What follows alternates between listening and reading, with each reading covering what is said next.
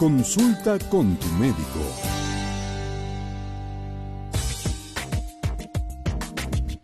Nos acompaña el doctor Napoleón Guevara, infectólogo del Instituto Médico La Floresta, y nuestro tema a tratar con él es qué se debe hacer eh, este, y además qué se sabe eh, sobre la variante sudafricana del COVID-19, Omicron.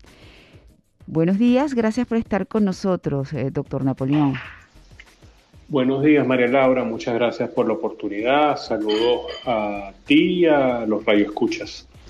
A ver, la nueva variante este, Omicron presenta decenas de mutaciones con respecto al virus original.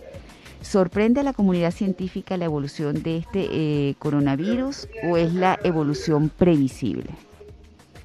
Es una evolución previsible de la mayoría de los virus. Este, como todo eh, ser vivo, tiende a incrementar sus capacidades de adaptabilidad y de reproducción. Y mientras existan individuos vulnerables, el virus trata, o cualquier ser vivo trata de ser más eficiente en su ah, capacidad de sobrevivir. Y eso es lo que hacen los virus o cualquier eh, ser vivo que esté sobre la Tierra, pues incrementar su capacidad de adaptabilidad para sobrevivir mejor. Claro. Ahora, el hecho de presentar muchas más mutaciones que otras variantes detectadas con anterioridad, ¿convierte a esta cepa automáticamente en más letal o virulenta?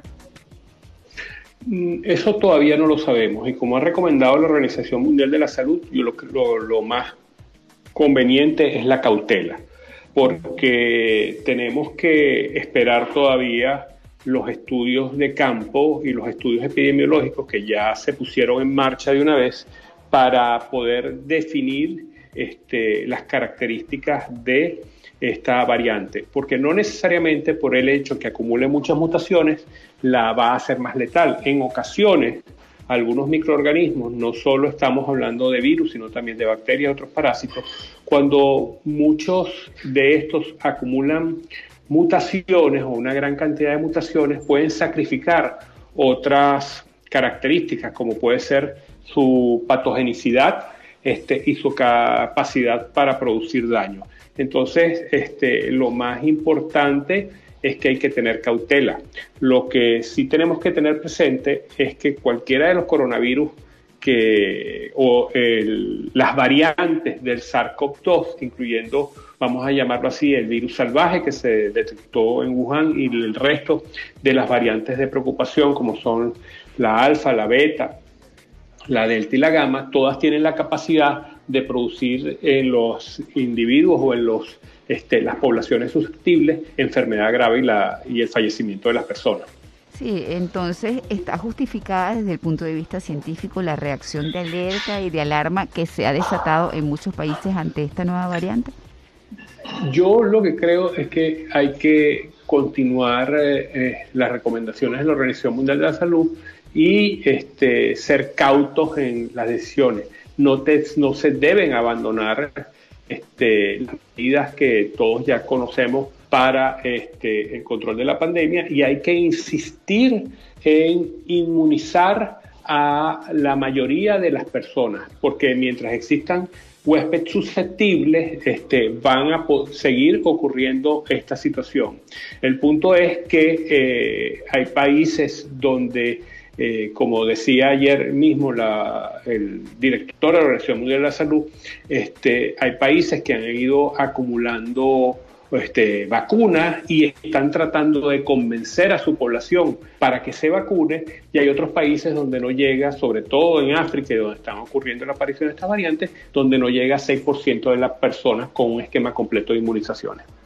Ahora, eh, vamos a estar claros, ¿cuándo pudieran ellos precisamente tener un poco más de información? Esto en función de la experiencia acumulada hasta ahora con respecto al manejo y este, al conocimiento eh, del COVID-19, doctor.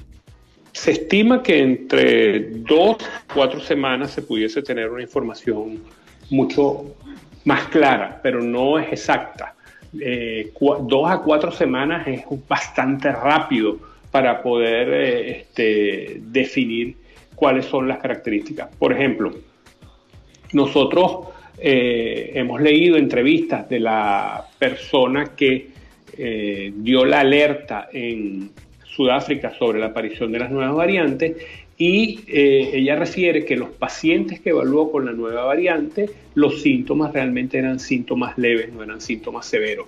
Lo que sí está, se estaba observando es un incremento de los casos, del número de casos de personas infectadas en Sudáfrica cuando la epidemia este, había sido parcialmente controlada y que estas personas, los cuales estaban enfermando, eran población joven que no había sido todavía inmunizada. O sea que sigue eh, pues mm, siendo la mayor recomendación, aparte de las medidas de autocuidado que ya todos conocemos, eh, que se amplíe la vacunación y que lleguen más vacunas a los países pues mm, muchos más eh, pobres, porque precisamente esa es una de las quejas de, del continente africano, que es que ellos no han recibido la cantidad de vacunas que les, que les permita pues inmunizar a su población y evitar que sigan surgiendo pues variantes o cepas. Es, así, este, porque mientras más personas haya susceptibles a padecer la infección de, este, por el virus SARS-CoV-2, la posibilidad de que el virus se modifique y cambie va a ocurrir y va a continuar. Y yo te voy a poner un ejemplo. Ayer se conmemoró el Día Mundial del VIH. Correcto. El, el, ajá, el VIH no tiene vacuna y todos seguimos siendo susceptibles a padecer la infección por VIH. Claro, este, se está trabajando en una, pero obviamente... Eh, no, no, no, pero a eso es lo que iba, es para hacer un paralelismo. Hay, el VIH tiene una infinidad de variantes y hay continentes donde predomina una variante sobre otra. En el continente americano este, eh, predomina el subtipo B, en el continente africano predomina el subtipo C. Es lo mismo, pues nosotros vamos a seguir, mientras haya gente susceptible, van a seguir apareciendo variantes de este, el SARS-CoV-2. Ahora, eh, ¿se tiene claro, yo me imagino que todavía eso también está en investigación, si las vacunas pueden ofrecer protección ante esta variante Omicron?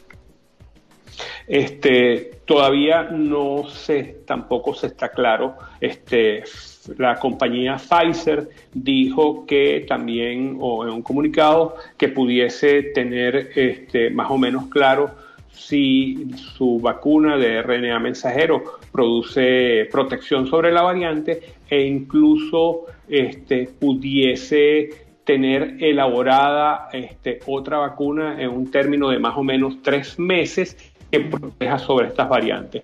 Lo importante en cuanto a todas estas variantes que están surgiendo es que siempre hay mutaciones en común que se repiten.